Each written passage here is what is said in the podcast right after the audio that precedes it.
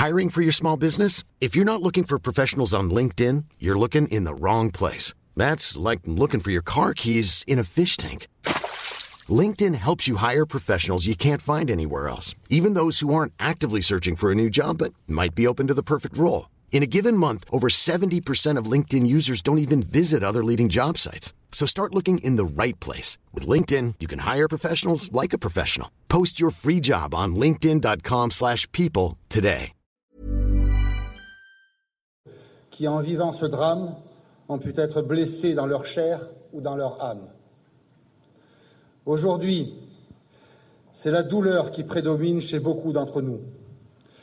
Le sentiment d'avoir perdu un camarade, un élève, un ami, un frère. Cette souffrance, nous la partageons tous et c'est pour cela que nous sommes là, tous réunis. Je sais que derrière cet incommensurable chagrin peut pointer un sentiment d'injustice, voire de colère. Pourtant, au-delà de la tristesse que nous partageons tous, nous devons garder confiance en notre police et en notre justice et rester unis dans l'adversité. Si nous sommes tous rassemblés aujourd'hui, c'est pour dire à Thomas que nous sommes avec lui et que nous ne l'oublierons jamais. L'ensemble de la communauté éducative du lycée conservera son souvenir et s'associe pleinement aux proches de Thomas dans la difficile épreuve qu'il traverse. La caractéristique et la force de notre établissement sont sa diversité et sa mixité positive qui permettent à des élèves aux profils et aux origines extrêmement divers de vivre ensemble en restant solidaires envers et contre tout. Thomas, en tant que capitaine de son équipe de rugby, était un rassembleur qui, par son action et son tempérament, prônait la paix et la concorde. Cette fraternité qu'il incarnait, nous devons continuer à la porter et clamer, comme lui, que nous aimons et aimerons la vie ensemble. Je vous remercie.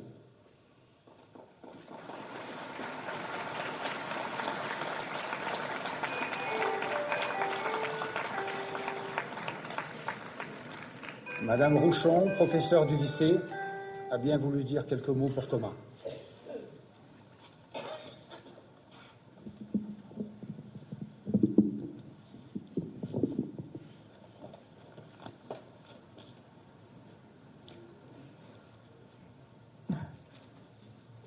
Les mots merveilleux arrachés de son cœur du grand-père de Thomas, Jean-Pierre, il est très difficile de poursuivre car tout a été dit si sobrement, avec une lucidité et un courage désarmant, et qui ont ému aux larmes toute l'assemblée et tout l'hexagone.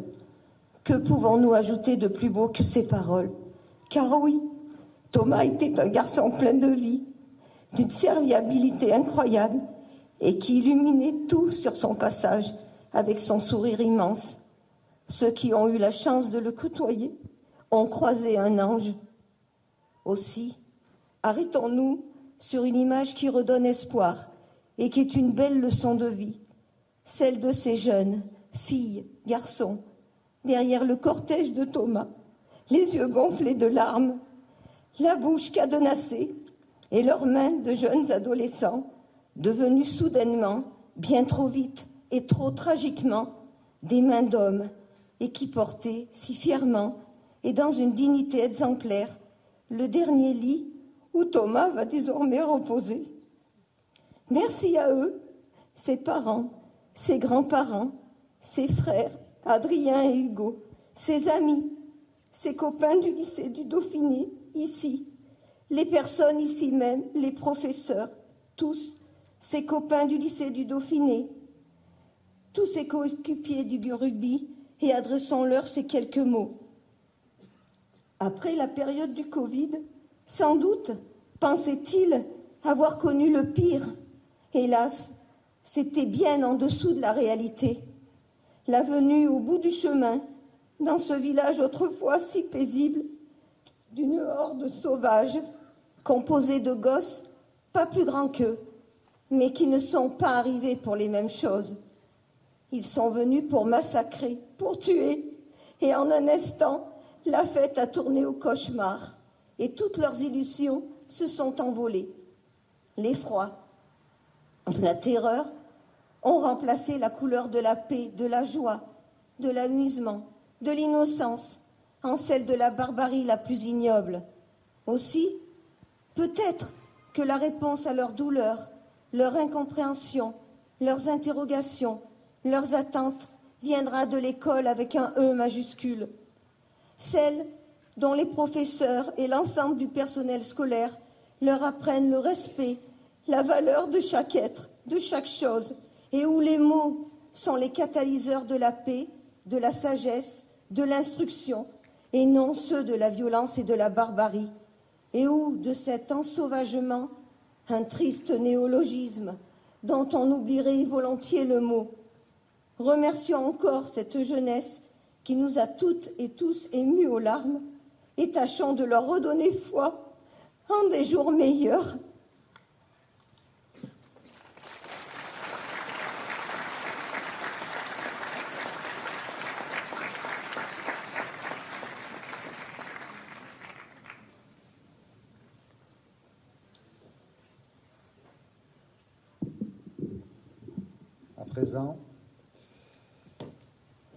Je vous propose euh, de nous recueillir tous ensemble. Je vais vous demander de respecter une minute de silence qui sera suivie d'une minute d'applaudissement. À la suite de cette minute d'applaudissement, vous pourrez vous disperser dans le calme et nous diffuserons des musiques en, en honneur de Thomas. Je vous remercie pour cette minute de silence.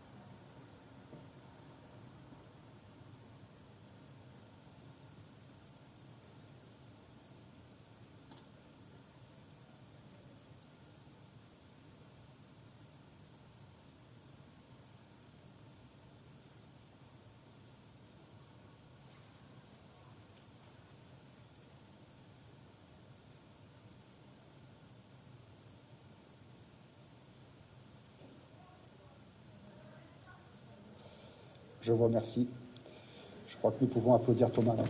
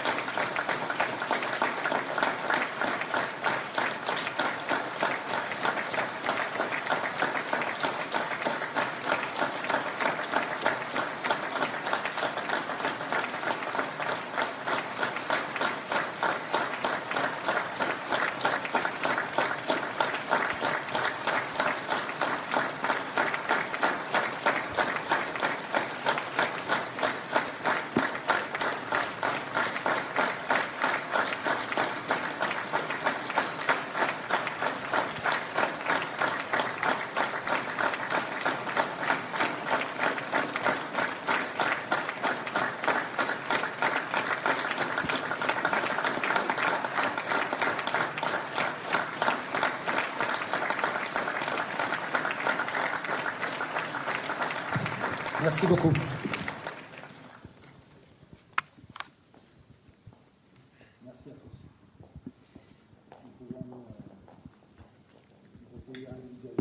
Une minute de silence, une salve d'applaudissements. C'est l'hommage euh, à Thomas, euh, à son lycée, dernier adieu des, élèves. On a également entendu à la fois le proviseur et puis euh, l'une des professeurs avec des mots forts, une horde de sauvages qui est venue pour euh, massacrer et pour euh, tuer le proviseur qui, quant à lui, a évoqué un sentiment d'injustice, un sentiment de colère également. Vous avez vu la présence du porte-parole du gouvernement, Olivier Véran, qui quelques instants auparavant s'était exprimé. On va en parler, parler de, des suites, des leçons du drame de Crépol. Je vous présente nos invités. Je salue Gilles Kepel. Merci d'être avec nous. Bonjour à vous. Bonjour. Gilles Kepel, vous êtes professeur des universités. Vous êtes auteur de différents livres à succès, dont le dernier en date, Prophète en, son pays. Nous allons également parler de la situation, évidemment, sur le front de la guerre, ou plutôt de la trêve. Que va-t-il se passer? Parce que nous sommes à un moment charnière, avec aussi la libération d'un groupe d'otages tout à l'heure. Je vous remercie pour votre présence. Avec nous également, je salue la présence d'Arthur de Vatrigan. Bonjour. Bonjour. Merci d'être là, Arthur, directeur de la rédaction de l'Incorrect. Omar Youssef Suleiman nous accompagne. Bonjour. Merci également d'être présent à Midi News. Omar Youssef Suleiman, vous êtes journaliste, vous êtes également écrivain. Je cite souvent ce livre référence et justement, euh, il, résonne beaucoup avec les suites et peut-être les leçons de Crépol. Être français aux éditions Flammarion. Nous sommes avec Eugénie Bastier. Bonjour à vous, Eugénie. Bonjour. Grand porteur au Figaro. Et notre journaliste politique, Florian Tardif, nous accompagne. Bonjour à vous, Florian. Bonjour, Sonia. Euh, il y a toujours, évidemment, euh, cette émotion qui est très présente, très prégnante. Il y a les mots on a entendu à la fois euh, du proviseur, de cette professeure. Il y a les mots du politique. Pour l'instant, je vais les mettre de côté. Il y avait beaucoup d'émotions, euh, de gravité, de solennité dans la voix de cette euh, professeure qui a parlé de cette horde de sauvages venus massacrer. Le proviseur qui dit un sentiment de, colère et, d'injustice, Gilles Kepel. On va aller plus loin sur les leçons par rapport à notre pays de ce drame. Qu'est-ce qu'on ressent face, à cela? Thomas, 16 ans, capitaine de son équipe de rugby, un rassembleur, et voilà qu'on lui rend hommage dans, son lycée. On est bien sûr euh, bouleversé. C'est euh, l'émotion qui est ce, qui nous anime tous, je pense. Ce qui me frappe, euh, c'est que ça se passe dans un lycée. Et que dans un lycée, il y a peu de temps, à Arras, un professeur, cette fois-ci, avait été poignardé par un ingouche euh, dans les conditions euh, que l'on sait. Alors, euh, bien sûr, ce n'est pas la même affaire et il faut bien sûr laisser à la police le temps de faire l'enquête, à la justice celle de se prononcer. mais on est bien évidemment pris, quand on est citoyen, téléspectateur ou autre, dans un contexte global. Et c'est ça qui est aujourd'hui, je crois, particulièrement anxiogène surtout quand on a d'un côté une attitude de déni, dans l'autre une attitude d'hystérisation. Et c'est pourquoi il est particulièrement important d'arriver à essayer euh, de garder dans cette affaire la tête sur les épaules et euh, de comprendre les choses. D'autant que euh, on est dans un contexte international qui semble faire écho à ce que nous voyons là, avec des otages euh, qui sont en train d'être libérés au compte-gouttes, avec le Hamas qui joue avec les nerfs, les différents pays qui espèrent avoir de, certains de leurs ressortissants. Est-ce qu'il y aura des Français, des Franco-Israéliens dans la prochaine libération qui devrait intervenir dans l'après-midi peut-être, ou non?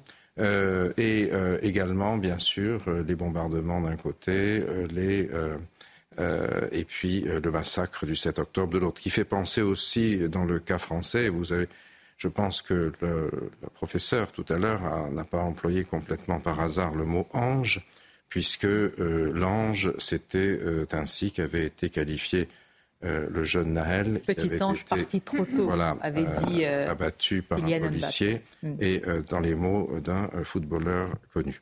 Donc, euh, bien évidemment, tout ça crée un, contexte particulièrement euh, complexe euh, dans le rapport entre ce qui se passe à l'intérieur de notre pays et ce qui se passe à l'extérieur, lié à la fois aux enjeux proprement du dévoiement de la religion musulmane par des individus comme celui qui a poignardé le professeur Dominique Bernard à Arras, et également de cette atmosphère, si vous voulez, délétère, euh, qui fait que, c'est pour ça qu'il me semble très important qu'on insiste sur le poids des établissements d'enseignement, le rôle des enseignants et des professeurs, où on a une jeunesse à la dérive qui est euh, nourrie essentiellement des réseaux sociaux, sur lesquels circule tout et son contraire et sur lesquels justement les, images atroces de euh, du 7 octobre et euh, de cette espèce d'une certaine manière de, jeu de massacre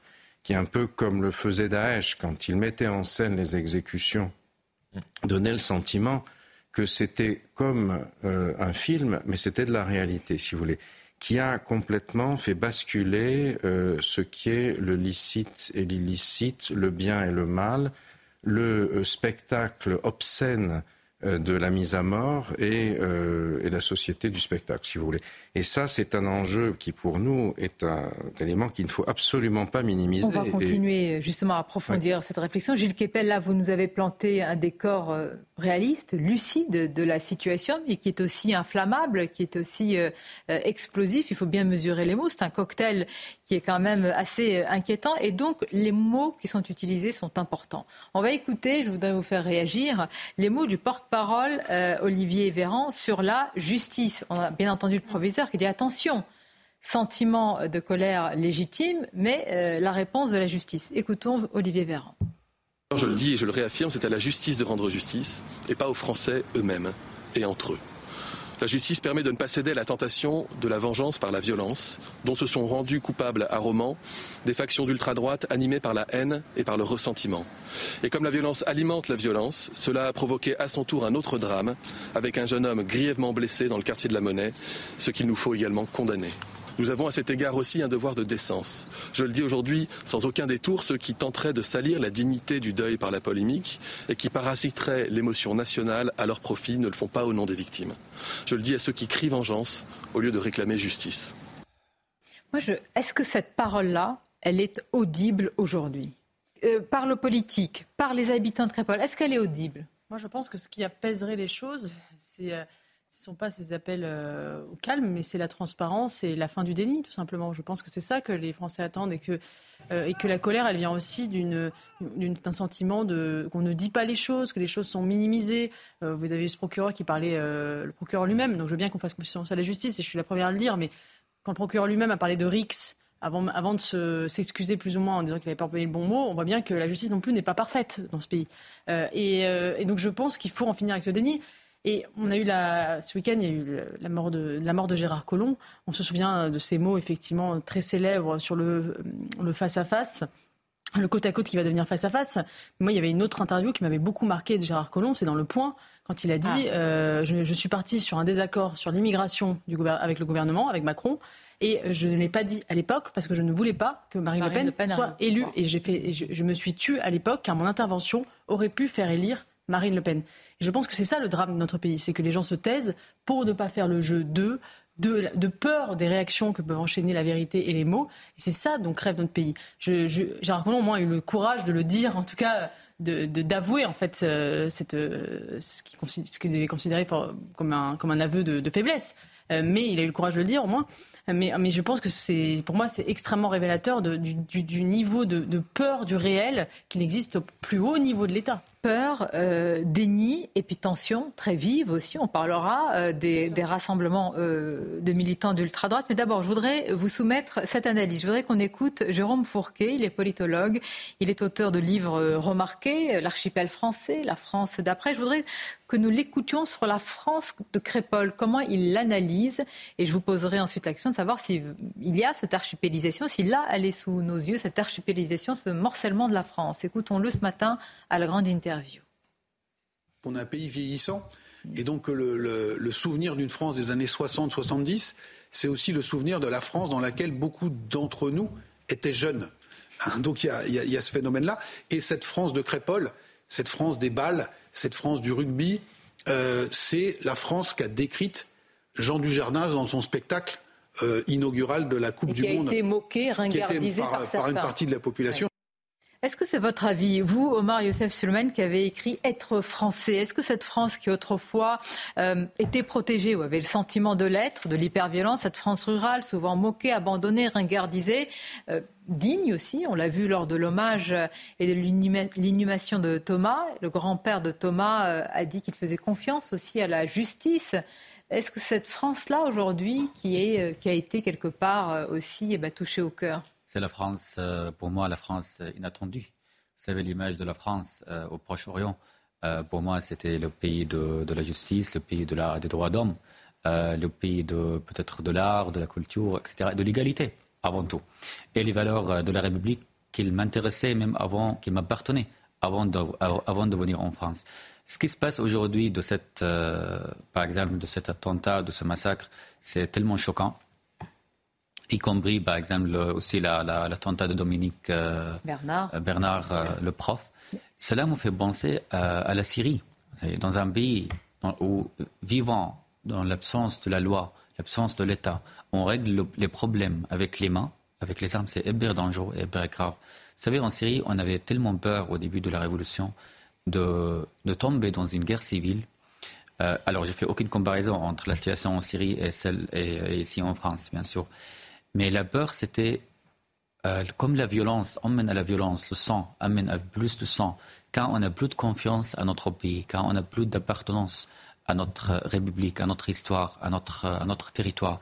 Et c'est malheureusement, je pense que c'est la source du euh, problème par rapport euh, à ces jeunes. Vous savez, dans les, dans les ateliers d'écriture que j'anime dans des établissements scolaires, surtout dans la, dans la banlieue parisienne, euh, je leur pose cette question. S'il y a un problème arrive ce soir, par exemple, dans notre pays, en France, vous allez où?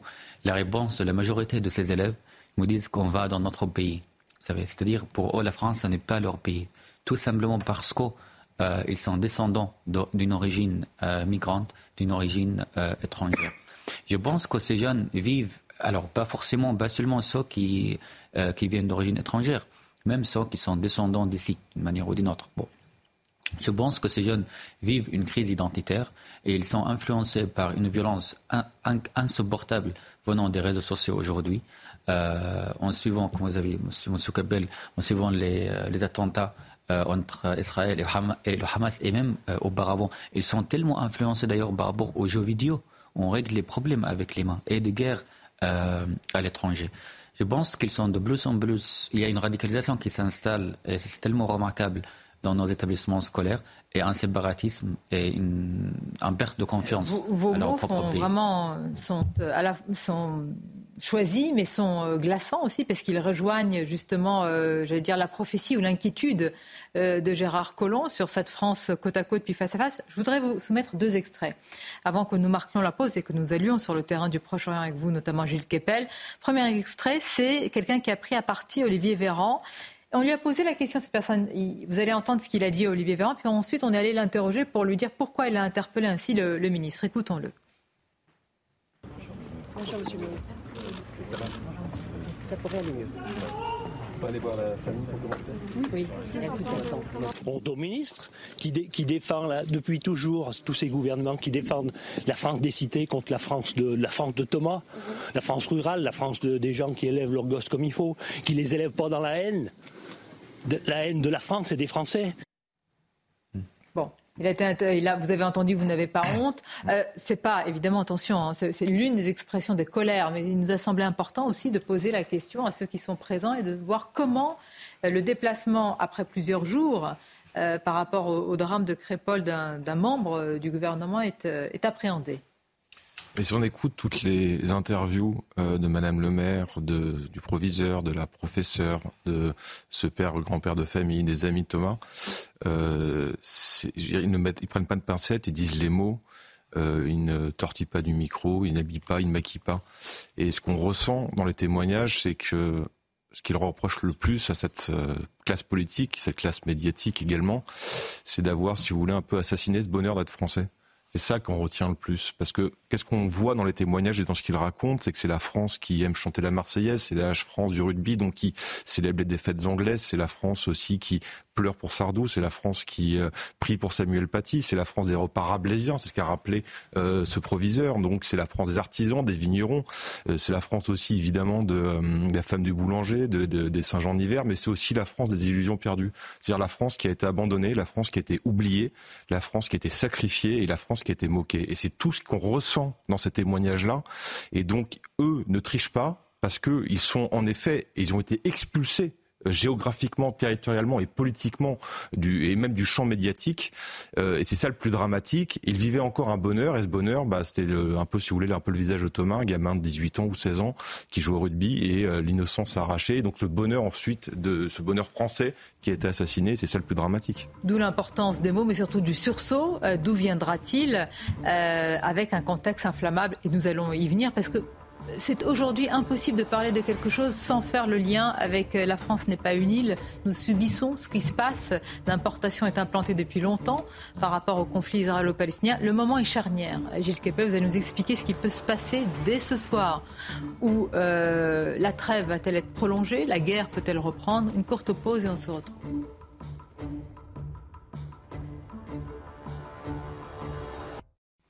Merci d'être euh, avec nous. Deux gros thèmes au, menu de Midi News. Les suites du drame de Crépol. Nous avons suivi l'hommage qui a été rendu à Thomas dans son lycée. On va y revenir sur les mots des politiques, un débat totalement hystérisé. Et puis la réalité des faits.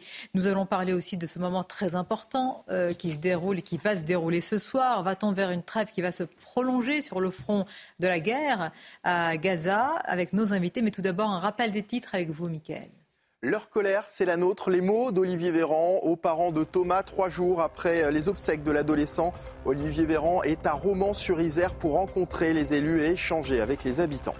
Un couple de, euh, de, 73 ans agressé au couteau dans la cafétéria d'un centre commercial d'Amboise samedi. Le suspect présumé a été interpellé et placé en garde à vue. La procureure évoque un différend entre l'assaillant et le couple. Et puis le cercueil de Gérard Collomb exposé à l'hôtel de ville de Lyon à partir de 13h aujourd'hui. Drapeaux en berne et hommages se sont multipliés dans la capitale des Gaules après la mort de son ancien maire. Ces funérailles sont prévues mercredi à la cathédrale Saint-Jean. Le président de la République fera le déplacement. Merci à vous, Mickaël, et à tout à l'heure. Nous sommes donc à un moment décisif sur le front de la guerre à Gaza. C'est ce soir que doit se terminer ou s'achever la trêve de quatre jours. Il devrait y avoir un autre groupe d'otages libérés euh, tout à l'heure. On espère tous aussi qu'il y ait des Français euh, parmi ce, groupe d'otages libérés. Israël détient la liste euh, de ces, ou détiendrait la liste de ces otages. Les États-Unis font pression. Gilles Kepel, pour que la trêve se prolonge. Et on imagine combien la pression américaine a un poids en ce moment. Tsahal ne semble pas non plus avoir beaucoup de, choix. Selon vous, que peut-il se passer dans les prochaines heures? Euh, Monsieur Biden a bougé. Enfin, il, n'était pas dans cette position autrefois. Et j'ai l'impression que la raison pour laquelle il incite à la trêve, c'est qu'il pense que la continuité, la continuation plutôt, de l'offensive militaire de Tsahal aujourd'hui serait contre-productive pour lui et pour Israël. C'est-à-dire, Israël était parti sur une idée, il faut d'une certaine manière compenser euh, cette catastrophe militaire et politique euh, qu'a été euh, le 7 octobre, où Israël n'était plus invincible. Hamas avait trouvé le défaut de la cuirasse.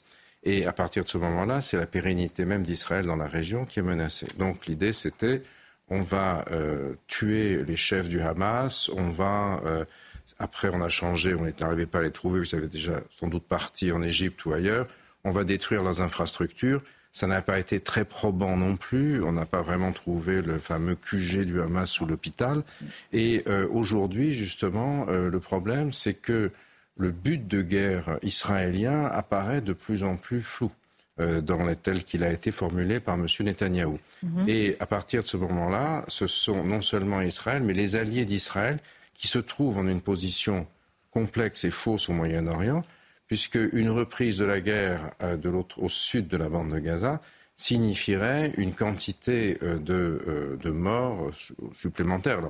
les chiffres doivent être malheureusement maniés avec précaution, mais il semble qu'un consensus se fasse autour de 14 000 morts, ce qui est absolument gigantesque. Très important ce que vous dites, Gilles Kepel, pardonnez-moi, mais sur la technique des plaques qui est en train de se passer, c'est-à-dire que là, il y a des doutes aujourd'hui, y compris euh, aux États-Unis, euh, sur le but de guerre d'Israël, c'est-à-dire sur la fameuse éradication du, du Hamas.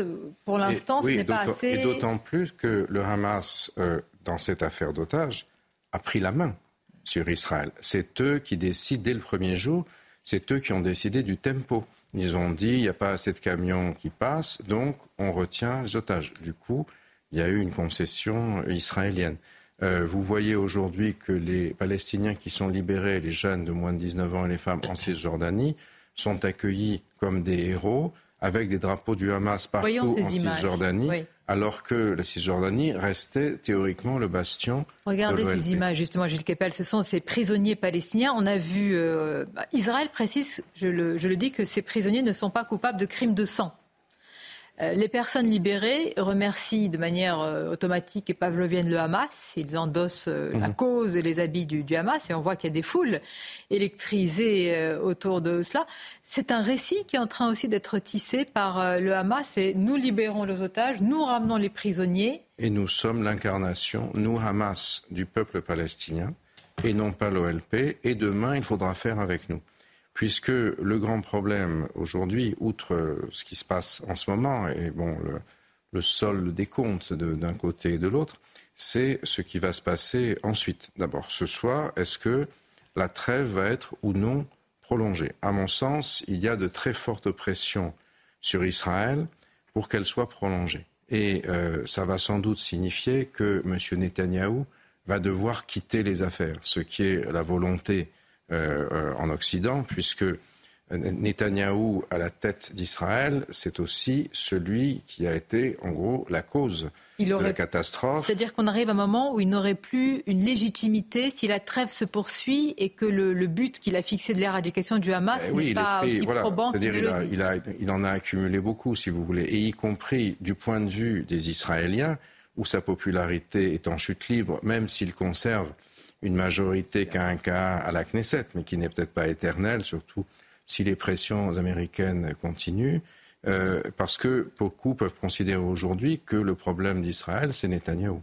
Et qu'il n'y a pas de solution s'il reste là, d'autant plus qu'il est considéré. Les doigts sont pointés vers lui pour avoir fait en sorte qu'il n'y avait plus d'armée euh, sur la bande de Gaza, puisqu'ils étaient tous en train de faire la police en Cisjordanie pour favoriser l'extension des colonies qu'il a clivé Israël puisque les, les, euh, les, réservistes ne voulaient plus faire leur période, etc.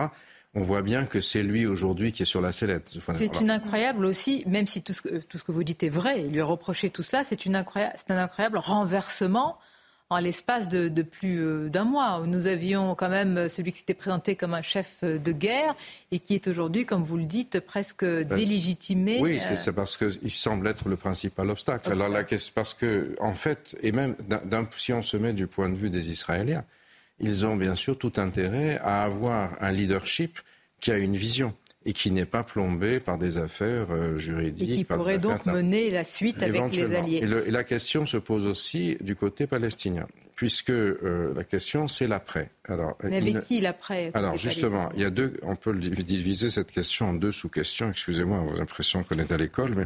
Euh, mais ça nécessite la pédagogie. oui, mais c'est complexe. Oui.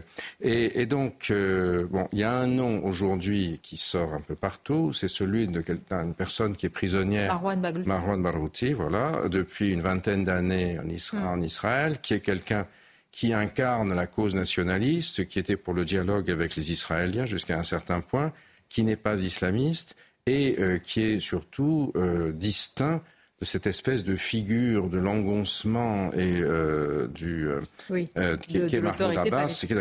Puisque bon, il faut bien voir aussi que là aussi, Netanyahou a eu une responsabilité assez importante, puisque c'était celui qui faisait en sorte que le Qatar pouvait financer le Hamas, puisque Netanyahou aimait tellement les Palestiniens qu'il en voulait deux, si possible une OLP qui se discréditait de plus en plus, alors qu'elle ne l'était plus internationalement, et de l'autre le Hamas qui montait et dont on disait Comment voulez-vous qu'on traite avec les terroristes Gilles Kepel, restons d'abord sur cette première option dont vous avez parlé, ce prisonnier qui est emprisonné depuis des années. 20 euh, ans. Depuis 20 ans. Et je voudrais faire réagir nos amitiés, parce que ce que vous décrivez, c'est un moment de basculement dans ce cas-là. On est dans un moment charnière, je crois que c'est indéniable. Ce qui va se passer, je n'en sais rien, mais en tout cas, j'essaye de vous fournir des éléments, des, pièces du, puzzle, si vous voulez. Fait. Je voudrais qu'on écoute euh, un prisonnier qui a été libéré. Je, je trouve que la euh, parce qu'il faut savoir que ces, propos sont euh, relayés évidemment sur toutes les antennes du monde, sur Al Jazeera, sur la BBC, et que la façon avec laquelle nous regardons et nous comprenons, nous appréhendons ces propos ne sont pas les mêmes euh, dans d'autres endroits du monde. Écoutons ce prisonnier qui a été libéré. On dit à la résistance que Dieu la protège.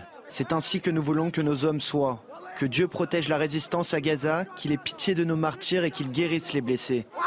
Longue vie à la résistance et longue vie à tous ceux qui l'ont soutenue. Longue vie aux brigades Ezedine Al-Qassam. Eugénie Bassier, il y a quand même une sorte d'inversion du récit euh, qui s'est opérée en quelques jours. Et c'est vrai, parce qu'il y a aussi un très lourd euh, bilan euh, à Gaza, mais aujourd'hui de plus en plus, et quasiment dans la classe politique, pas toute, mais une grande mm. partie, de plus en plus, sont en train de dire regardez, ce n'est plus possible de continuer avec un tel bilan, alors qu'il y a encore un mois, nous disions c'est impossible qu'Israël ne riposte pas. Bah, le, piège du Hamas a fonctionné, c'est-à-dire que l'horreur de, leur crime du 7 octobre a appelé une répression massive dont ils savaient pertinemment qu'elle allait retourner l'opinion mondiale en leur faveur. Et effectivement, c'est en train de, fonctionner. Et cette question des otages, elle est terrible pour Israël parce que c'est à la fois la force d'Israël que d'avoir noué ce pacte avec ses citoyens, c'est-à-dire vous, nous donnez euh, votre vie pendant le service militaire et on, vient vous chercher euh, quoi qu'il arrive et euh, on n'abandonne jamais un otage. Et en même temps, c'est un, une terrible faiblesse parce que ça met les citoyens israéliens comme des cibles effectivement, pour les terroristes. Et, on, voit bien que c'est des cibles qui valent énormément, puisque je crois que dans les 30 dernières années, 19 Israéliens ont été échangés contre 7000 prisonniers palestiniens. Donc si on voit euh, l'ampleur de... Gilad Shalit, le franc oui.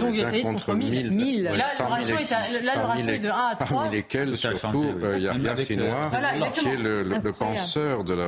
la je, ce que vous dites est très intéressant. Je, pense, mais vous voyez, je crois que justement, Netanyahou, dans l'esprit des Israéliens aujourd'hui est celui qui a failli à ce pacte.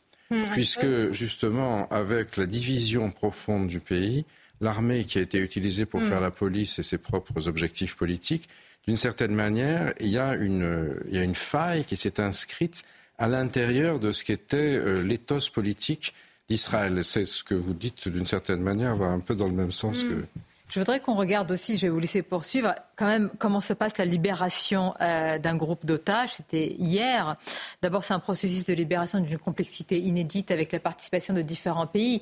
Et puis, Gilles Kepel et nous tous, il y a des questions. Euh, ce ne sont pas des questions de journalistes, ce sont presque des questions, j'allais dire, euh, humaines. C'est-à-dire, on a envie de savoir comment vont ces otages, comment ils ont été traités, comment ils sont débriefés, si je puis dire, parce qu'il y a les services de renseignement, etc. Donc, vous nous direz euh, ce qu'il en est. Regardez, c'est le récit de Clotilde Paillet. C'est sous les acclamations et une foule de drapeaux israéliens que les 17 otages sont arrivés hier. La plupart sont des femmes et des jeunes enfants. Une priorité pour le gouvernement. Le Premier ministre a exprimé son émotion. Nous avons ramené un autre groupe d'otages ce soir, des enfants et des femmes, et nous sommes émus au plus profond de nous-mêmes, de toute la nation, lorsque nous voyons cette union des familles. C'est tout simplement déchirant. Parmi les otages, Abigail, une petite fille israélo-américaine de 4 ans. Joe Biden s'est réjoui de sa libération. Il y a deux jours, une de nos compatriotes américaines, une petite fille nommée Abigail, a fêté ses 4 ans. Elle a passé son anniversaire ce jour-là et a été retenue au moins 50 jours en otage par le Hamas. Aujourd'hui, elle est libre et Jill et moi, ainsi que de nombreux Américains, prions pour qu'elle aille bien. Les anciens otages ont été conduits vers différents hôpitaux pour être pris en charge dans des cellules spécialisées.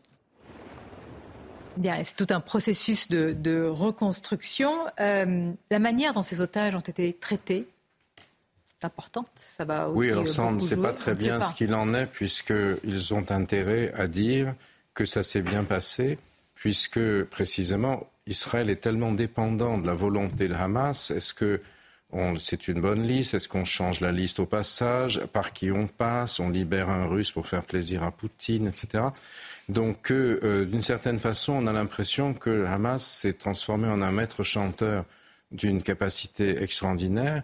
Et euh, du coup, euh, en dépit de la volonté de départ, Israël donne aujourd'hui dans cette affaire des signes de faiblesse, plus encore qu'après. Donc, d'une certaine manière, je crois que les États-Unis, qui en sont très conscients, veulent aujourd'hui changer le logiciel. Et c'est ça qui va être difficile à faire parce ah que Hamas, pendant ce temps-là, accumule les points et notamment en Cisjordanie. Or, la possibilité qu'il y ait une solution politique avec euh, en particulier l'entrée en jeu de l'Arabie saoudite qui apporterait, permettrait d'inclure la Palestine dans cette espèce de plan de prospérité, de paix par la prospérité, hein, qui était l'objectif du pacte d'Abraham, Mais le problème du pacte d'Abraham, c'est qu'on a mis les Palestiniens comme la poussière sous le tapis. et quelle que soit l'horreur indicible du 7 euh, octobre, hum. euh, on ne pouvait pas dire que ça n'allait pas exploser à un moment, sauf à faire payer par le Qatar euh, des subsides à Gaza pour que la cocotte minute n'explose pas. Donc il y a un logiciel qu'il faut reprendre. Ce logiciel, évidemment, on ne peut pas laisser Hamas à l'intérieur parce que Hamas, c'est le bras armé de l'Iran aujourd'hui qui n'a aucun intérêt à au fonctionnement Donc il faut maintenant deux interlocuteurs crédibles et légitimes des deux côtés en un temps très court et dans une situation inextricable. Qui n'est pas simple, voilà. on va vous entendre tous sur ce sujet. Le rappel des titres avec vous, Mickaël, tout d'abord. Au quatrième et dernier jour de trêve négociée avec le Hamas et alors qu'une nouvelle liste de 11 otages a été communiquée à Israël, Joseph Borrell, le chef de la diplomatie de l'Union européenne, appelle à une trêve durable. Des pourparlers seraient d'ailleurs en cours pour la prolonger. Une violente tempête de neige provoque des coupures de courant en Ukraine. Plus de 2000 localités ont été plongées dans le noir selon les autorités du pays. Comme l'an dernier, à la même période, Kiev craint de nouvelles frappes russes visant ses infrastructures essentielles cet hiver. Et puis Elisabeth Borne dévoile 40 mesures pour stopper l'effondrement de la biodiversité. Elle constitue la nouvelle feuille de route du gouvernement pour sauvegarder la nature à l'horizon 2030. À n'en pas douter, c'est un moment charnière, comme l'évoque Gilles Kepel. C'est vrai, je vous remercie, puisque vous nous avez donné beaucoup d'éléments pour euh, la grille de, lecture. Euh, la question que l'on se pose tous, c'est et la France dans tout ça, le rôle de la France, l'influence et les otages français? Je, je veux dire que je pense que dans ces moments-là, il vaut mieux ne pas en parler. Hmm. Tout est en train de se négocier en ce moment. Donc on n'en parle pas, on attend et on respecte, si je puis dire, l'angoisse insoutenable euh, des, familles. Vous savez, en même temps, euh, Sonia, enfin, ce que vous dites là est assez lié euh, à la première partie de ce dont nous parlions tout à l'heure. Quelle est la différence entre les États-Unis et nous hmm. C'est que les, pour les États-Unis, c'est un problème essentiellement de politique étrangère, à l'exception de la dimension communauté juive. Euh, et on l'a vu avec euh, le président Biden qui parlait de la petite fille de 4 ans qui venait d'être libérée américaine. Pour nous, c'est un enjeu qui est différent parce que nous faisons partie de cet espace méditerranéen en pleine ébullition. Parce que euh, s'il n'y a pas de solution de paix par la prospérité, si je puis dire, quelle qu'elle soit, ça signifie des flux continus d'immigration illégale vers les côtes nord de la Méditerranée.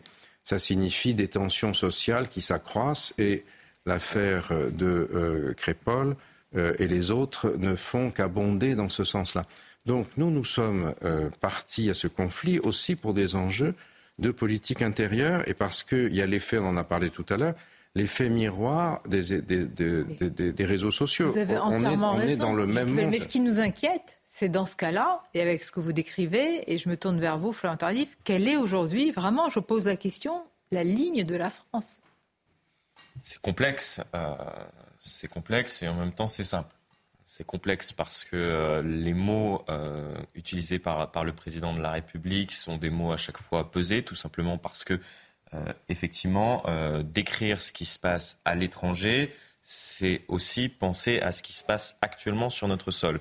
Et à chaque fois que le président de la République s'exprime, on sent bien qu'il pense d'abord à la politique intérieure avant même de penser à la politique internationale. Ensuite, la ligne de la France, historiquement, elle est assez simple. Historiquement, oui. Historiquement, elle est assez simple. C'est une solution à deux États. Oui.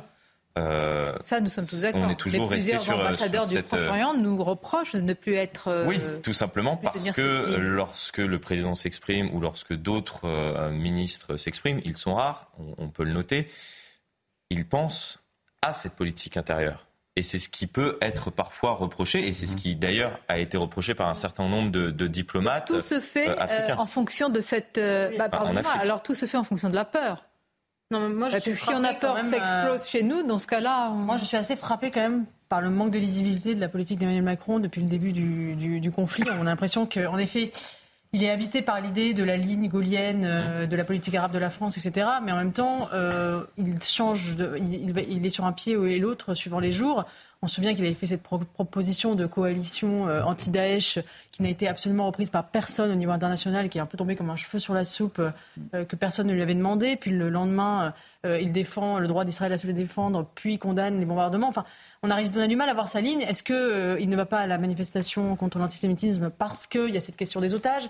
Sauf qu'il ne le dit pas clairement. Enfin, on a du mal quand même à voir la cohérence et la lisibilité de, cette ligne qui tranche, je pense, avec, avec celle de Joe Biden. Peut se qui permettre plus clair, dans une telle situation? Bah, Pourquoi là, en même temps s'arrêterait à la frontière de la France? Oui, mais. C'est sa ligne. il avait dit, quand on a un Israël, il avait raison. Non, mais il avait hésité à aller En même temps, continuer au-delà des frontières. Et si vous regardez, c'est très juste ce que vous avez dit, moi je le tournerai de manière un peu plus méchante, c'est qu'on a l'impression qu'il parle en politique intérieure comme un ambassadeur en terre étrangère. Vous l'entendez, Emmanuel Macron, quand il parle de la France, on a l'impression qu'il est sur les territoires étrangers et qu'il prend les mêmes précautions qu'un diplomate.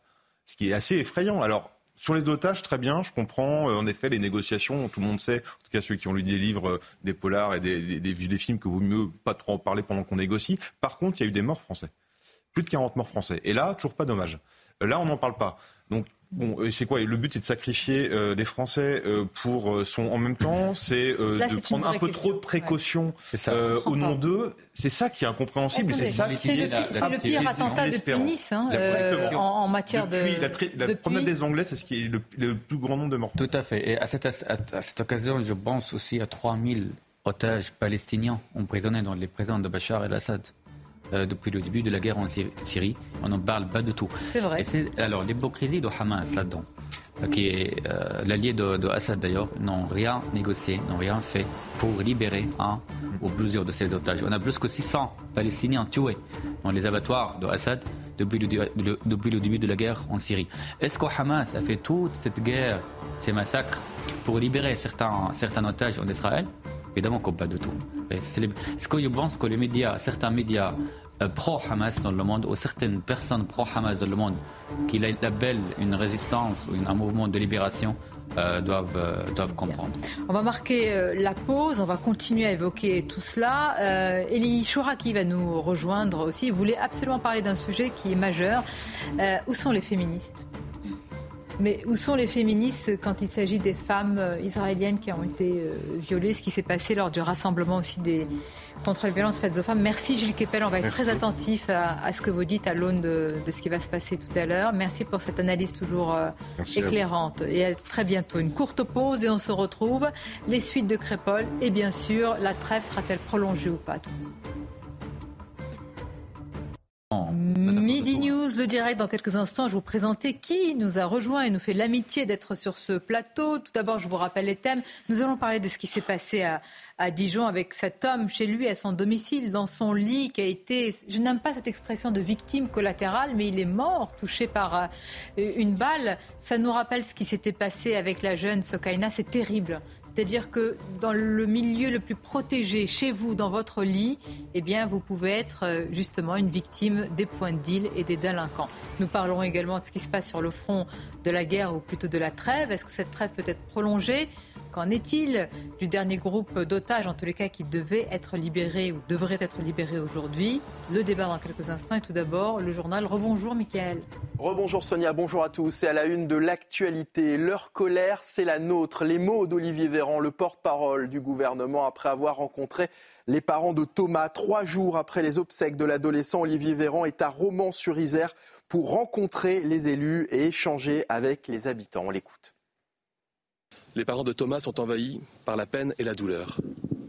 Je leur ai dit ce matin notre détermination à poursuivre sans relâche et punir ceux qui lui ont fait ça. Leur colère, c'est la nôtre. Leur chagrin, c'est le nôtre. Parce qu'à l'opposé des lâches qui ont assassiné Thomas, nous avons cette capacité d'empathie qui rend insupportable à nos yeux et à nos cœurs ceux qui, par leur comportement, nous montrent qu'ils en sont dépourvus. Dans le reste de l'actualité, le procès de six anciens collégiens s'ouvre aujourd'hui devant le tribunal pour enfants de Paris. Ils sont jugés pour leur participation à l'engrenage fatal qui a abouti à l'assassinat de Samuel Paty. Sandra Buisson, vous suivez ce procès pour CNews. Sandra, expliquez-nous ce qu'est reproché à ces jeunes.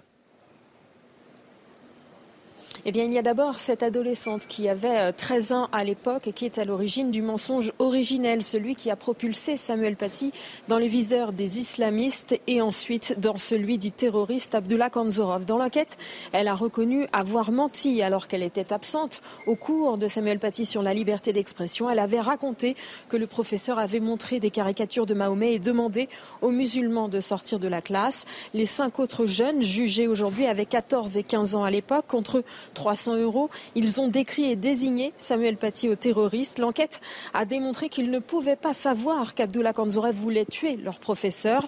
Les adolescents ont expliqué en procédure qu'Abdullah Kanzorov leur a dit qu'il voulait humilier Samuel Paty et l'obliger à s'excuser. Le tribunal va devoir déterminer s'ils ont accepté de renseigner cet homme tout en sachant qu'il voulait commettre des violences euh, sur Samuel Paty, l'humiliation étant déjà considérée comme une violence selon l'accusation. Ils risquent tous jusqu'à deux ans et demi de prison. Merci beaucoup euh, Sandra. Et puis euh, l'état de santé du pape est bon et stable, rassure le Vatican. Malgré une grippe, il n'a pas de fièvre et sa condition respiratoire est en nette amélioration. Toutefois, ses rendez-vous ont dû être reportés durant sa convalescence. Voilà pour l'essentiel de l'actualité à 13h sur CNews. Sonia, c'est à vous. Merci à vous, Mickaël. Toujours avec Florian Tardif, qui est notre journaliste politique, Eugénie Bastier, Arthur de Vatrugan. Nous sommes également avec Omar Youssef Suleiman, dont je présente souvent le livre parce qu'il est d'une très grande qualité et qui nous renseigne sur les débats actuels. Être français, et on accueille avec un, grand plaisir également Elie Chouraki. Bonjour, merci d'être là. Cher Elie, on ne vous présente plus. Je vous remercie de venir dans ces moments compliqués parce que j'ai demandé hier à, Elie s'il pouvait euh, venir et il répond toujours présent malgré aussi tout ce qui suit souvent, comme euh, parfois comme des insultes, des condamnations à mort, des condamnations à mort. Mais bon, la nécessité de parler, de dire ce qui est juste. Nous allons parler des sujets qui nous préoccupent. Je voudrais tout d'abord évoquer cela parce que je veux dire cette situation nous a rappelé ce qui s'était passé il y a quelques mois.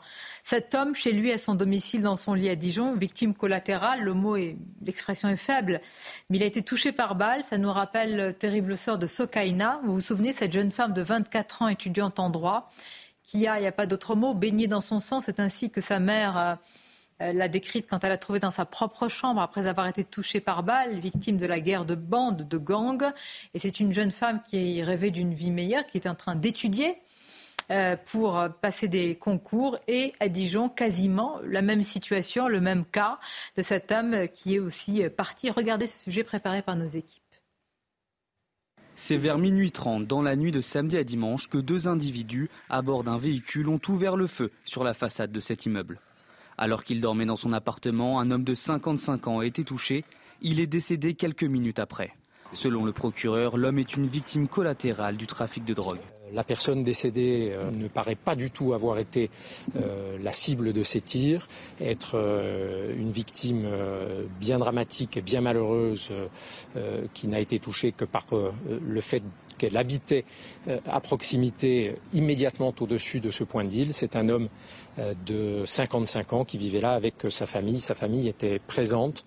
Les faits se sont déroulés dans le quartier de Stalingrad au nord de Dijon, un secteur connu pour ses points de deal et son trafic de drogue. Les forces de l'ordre craignent un ensauvagement de ces quartiers, à l'image de Marseille.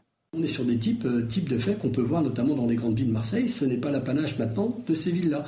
Des villes de province comme Dijon, qui avaient une réputation de ville assez calme, depuis quelques années, on voit que régulièrement, dans ces affaires de stupéfiants, on arrive à avoir des gens qui utilisent comme ça des armes dans un but de tuer. Suite à cet événement, le ministère de l'Intérieur a envoyé hier soir la CRS 8 en renfort.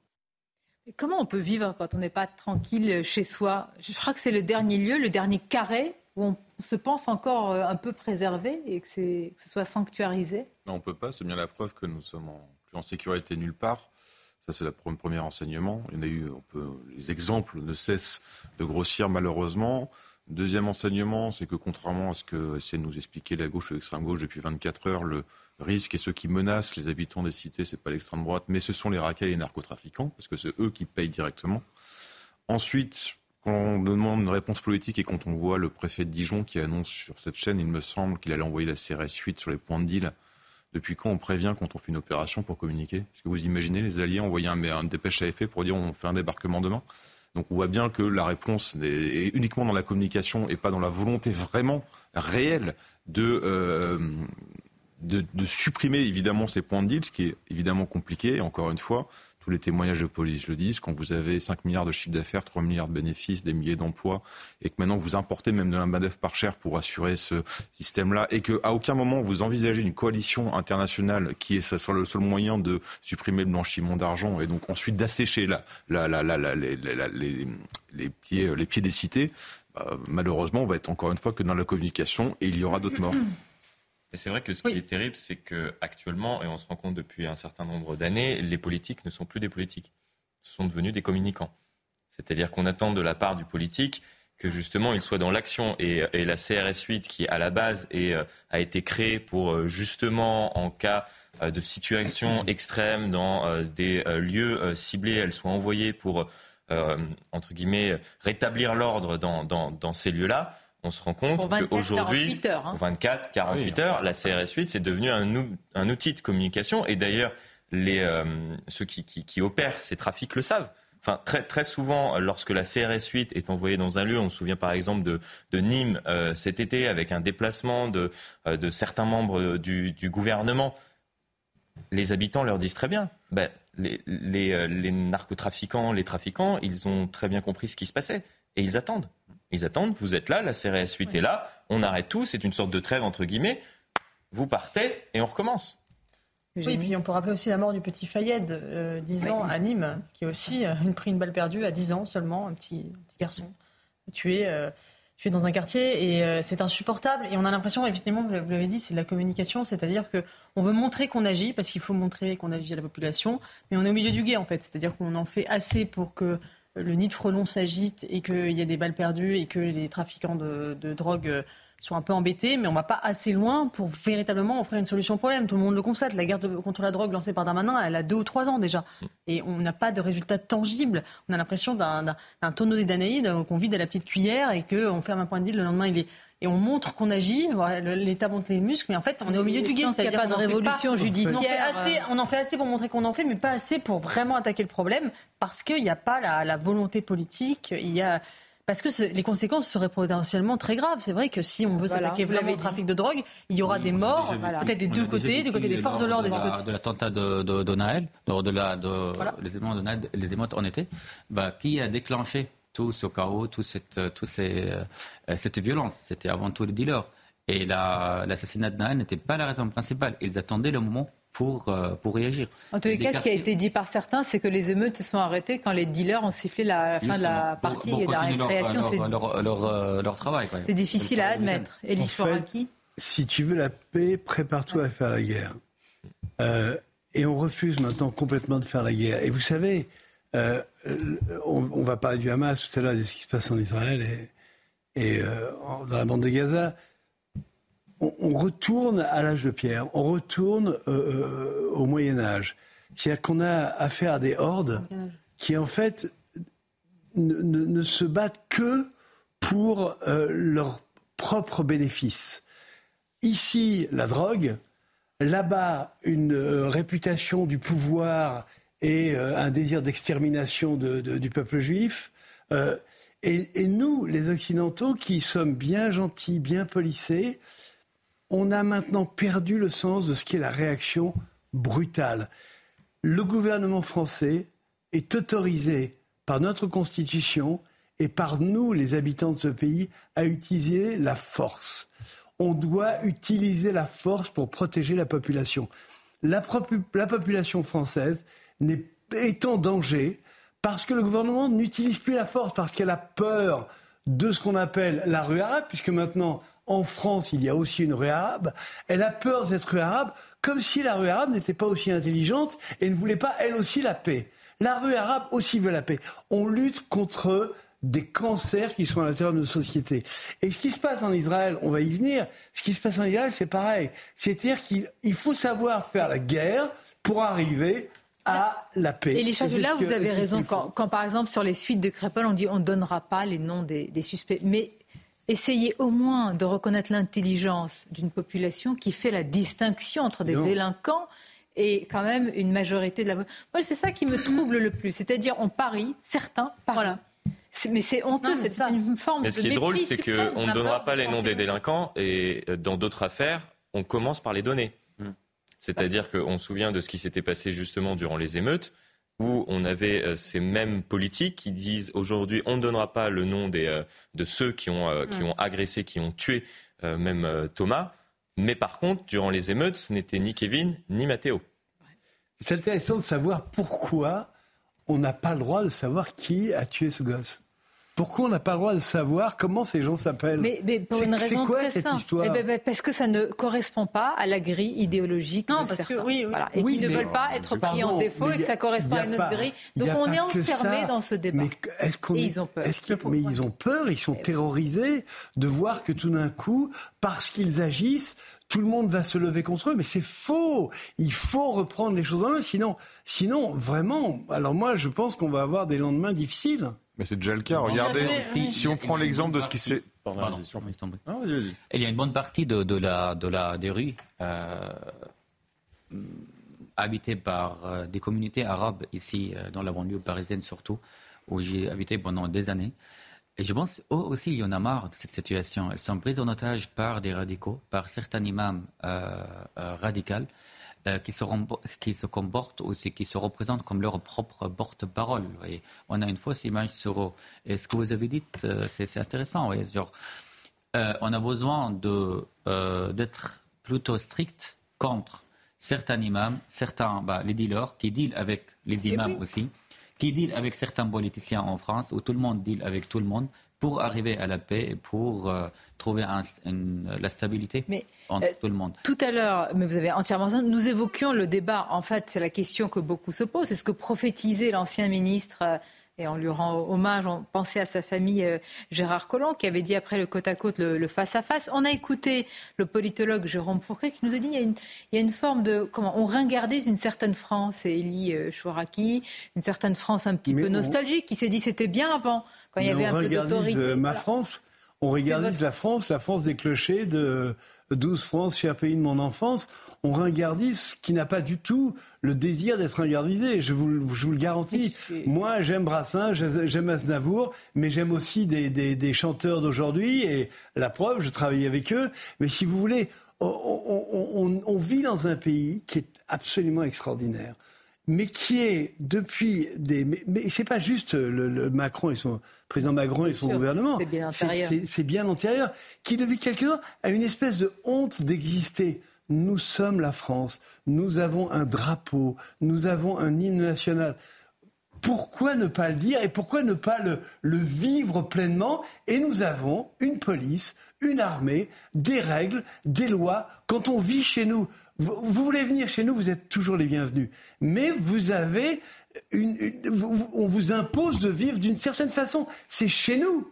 C'est pas dans un pays qui euh, n'a pas d'église au milieu du village. Moi, j'ai été élevé avec l'église au milieu du village et avec Charles Trenet, et je pense que c'est très bien comme ça. Mais c'est pas inclusif. C'est ça la réalité. Ouais. C'est qu'on vous dit euh, venez comme vous êtes. Donc qu'est-ce qu'on fait? On fait place nette, on enlève tout pour qu'ils puissent venir comme ils sont. Donc il n'y Eh a pas euh, d'identité, pas d'assimilation et pas de commun. Vous avez introduit le débat, on va y venir et arriver aussi à la situation explosive, inflammable. Parce que euh, je vous avoue, là, les mom- le moment est tendu pour savoir si la trêve va se poursuivre, si la guerre peut reprendre. Ce qu'il en est aussi, on a une pensée pour toutes ces familles d'otages hein, qui attendent encore une libération euh, aujourd'hui. Le rappel des titres avec Michael et puis euh, on débat évidemment de ces Au quatrième et dernier jour de trêve négociée avec le Hamas, et alors qu'une nouvelle liste de 11 otages a été communiquée à Israël, Joseph Borrell, le chef de la diplomatie de l'Union européenne, appelle à une trêve durable. Des pourparlers seraient d'ailleurs en cours pour la prolonger. Après Éric Dupont-Moretti, c'est au tour d'Olivier Dussopt, le ministre du Travail, de se retrouver devant la justice. Il est appelé à s'expliquer sur des soupçons de favoritisme dans un marché public passé en 2009 lorsqu'il était député et maire PS d'Annonay dans l'Ardèche. Et puis le nombre de demandeurs d'emploi a très légèrement augmenté en octobre par rapport au mois précédent. Il s'agit des demandeurs d'emploi de catégorie A, c'est-à-dire sans activité. Avec 8900 inscrits en plus, ils sont aujourd'hui plus de 3 millions selon les derniers chiffres du ministère du Travail. Alors, il y a, merci Mickaël, beaucoup de sujets à vous soumettre. Où sont les féministes? Où sont les féministes quand euh, c'était hier, euh, je crois, dans le Parisien euh, ce témoignage, je crois qu'il n'y a pas de mots pour qualifier le témoignage d'Esther, qui est un prénom d'emprunt, qui a été violé et mutilé par les terroristes du Hamas. On a en, droit de se dire, mais où sont celles eh bien, qui n'étaient pas là aussi pour défendre les Iraniennes quand elles, ont enlevé leur voile Donc vous comprenez que ma question est teintée d'ironie. Je, veux- Je pense. on oui, va en parler, pardonnez-moi. Mais je voudrais quand même, parce que j'ai beaucoup d'admiration, comme certainement beaucoup d'entre vous, en tout cas euh, j'en ai toujours, pour Dominique de Villepin. ancien Premier ministre, qui est venu sur ce plateau, qui a défendu, euh, bah si, si, si, quand même le discours euh, de 2003 le reste... discours de 2003, c'est pas lui. Voilà. C'est Jacques Chirac et lui. Et Chirac Oh. qui dire ça. Bon, bah, voilà. Bon, écoutez, qu'a voulu dire Dominique de Villepin, l'ancien Premier ministre, sur une autre antenne évoquant une forme de domination financière? La phrase, la voici. On voit dans votre reportage à quel point la domination financière sur les médias et sur le monde de l'art et de la musique pèse lourd. Juste avant, il y a eu un reportage évoquant, en effet, des, une forme de, comment dire, euh, certains estiment qu'ils sont mis à l'écart quand ils prennent position. On parlait surtout d'une actrice qui avait euh, parlé de génocide, de Voilà. nettoyage ethnique à Gaza et qui avait perdu son rôle dans une série. Voilà, exactement. Et Dominique de Villepin dit donc qu'il y a une domination. Comment vous, vous avez pris ces propos de la Ah, part mal. de l'ancien ministre Très mal. Alors, le problème, c'est que je suis assez proche de Dominique de Villepin. Je le connais je vous bien. pose la question. On, Hmm. on a eu de nombreuses conversations et j'ai toujours eu en face de moi un homme, euh, effectivement, qu'on peut admirer pour sa façon d'analyser la politique internationale française, c'est un grand diplomate, etc. Et soudain, un dérapage. Je veux dire, ça me paraît absolument ahurissant parce qu'il reprend pratiquement ce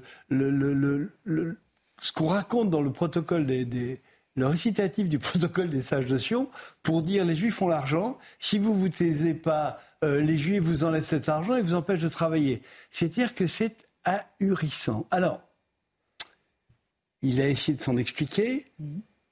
Malheureusement, quand on voit l'interview, on voit que sa rage est telle que euh, in rajo veritas, j'ai envie de dire, dans la rage de la vérité, et que ça sort comme ça. Alors, on- le Quai d'Orsay, depuis euh, De Gaulle, mais ça ne va pas en s'améliorant, a une violente aversion contre Israël, contre le sionisme, et j'irais même jusqu'à dire contre les juifs. Je pense, non mais c'est une accusation que je, je- je- je porte et que je supporte très bien, je l'ai déjà dit à plusieurs reprises.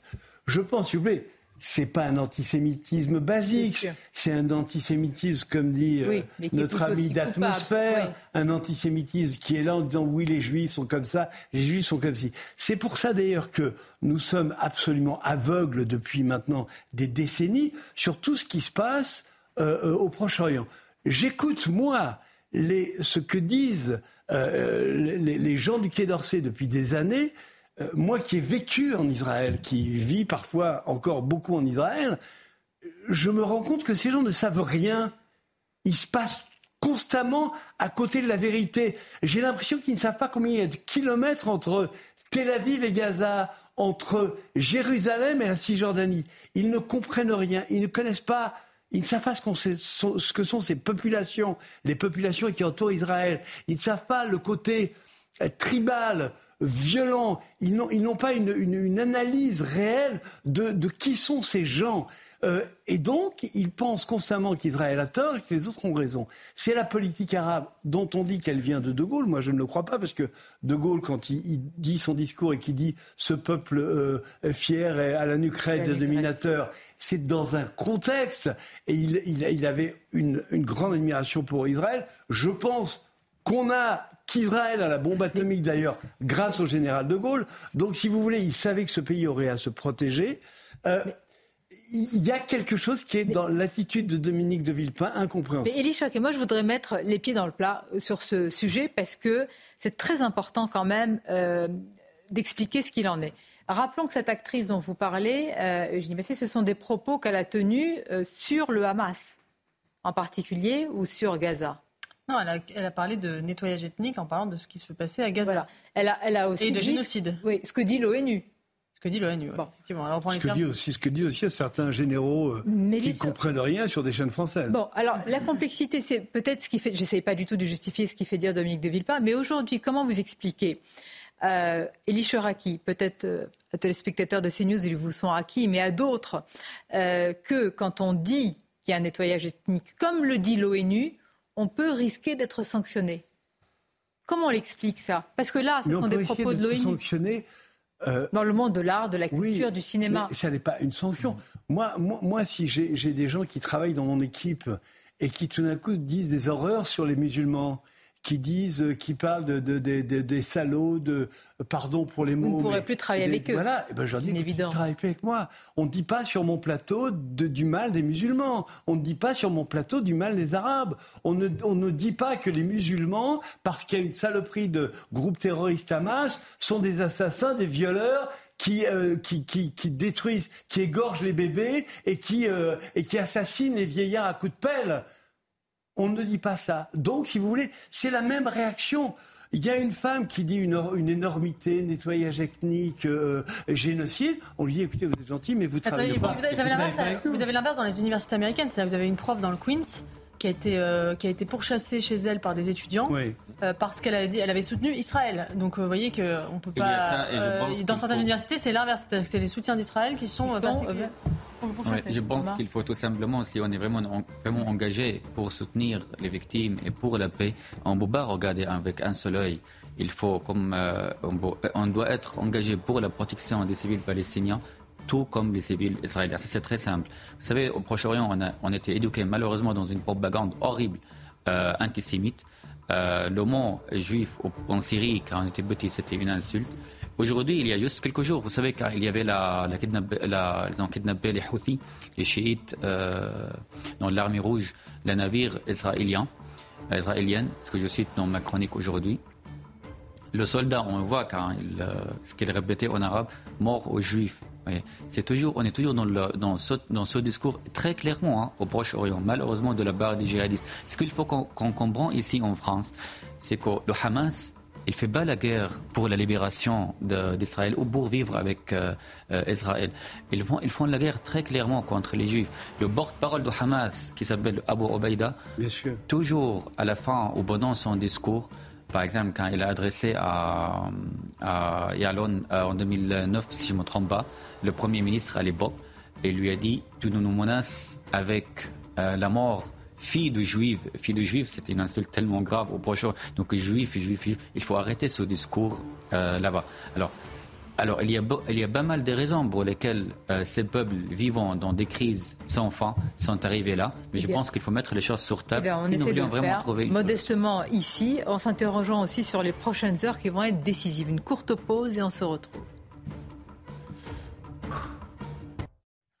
Midi News, la suite, on va reprendre le, le débat. Et puis, je ne voudrais pas être caricatural sur ce qu'a dit Dominique de Villepin, parce que, mis à part cela, et tout le monde a réagi, il a aussi dit d'autres choses qui méritent aussi euh, d'être débattues. Autrement dit, il, peut, il ne peut y avoir qu'une solution politique. La solution militaire ne suffit pas. Israël n'a pas retenu les erreurs du passé.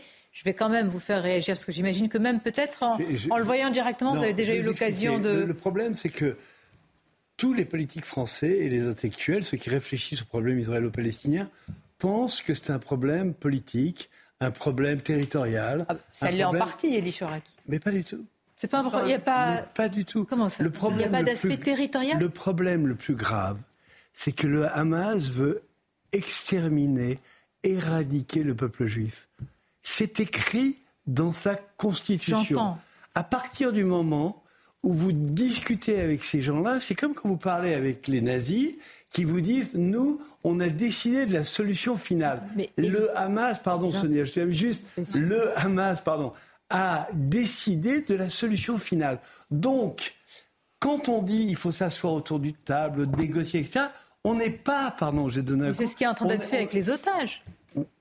Par l'intermédiaire de certains pays. Mais rien ne se passe avec les, les otages. C'est un grand barnum médiatique que le Hamas organise pour montrer dans le monde entier aux Arabes, à la rue arabe, cette fameuse rue arabe, à quel point le Hamas est puissant, à quel point le Hamas maîtrise la situation, à quel point c'est lui qui est détenteur de cette foi et de, et de, de ce qui porte le monde Il n'y a pas que du Hamas et Israël sur le terrain, il faut savoir ça aussi. N'y a Omar, Omar, Israël. mais la daïchisation du Hamas que tout le monde, enfin tout le monde, en tout cas nous condamnons euh, sans aucune ambiguïté, ne peut pas cacher qu'il y a un aspect territorial. Non, mais il y a Sinon, un aspect. il y aura Vous plus savez jamais ce qui s'est de- passé? Je la dire, solution à dit- deux États, vous tout la le monde dit, balancez, Le problème euh. sera réglé le jour où il y aura des frontières. On aura, le- Israël aura laissé la Cisjorda- le, le, le, le- la- la- la- la- les, les colonies, ce qu'on appelle les colonies Judée-Samarie euh, aux, aux Palestiniens. Bon, d'accord.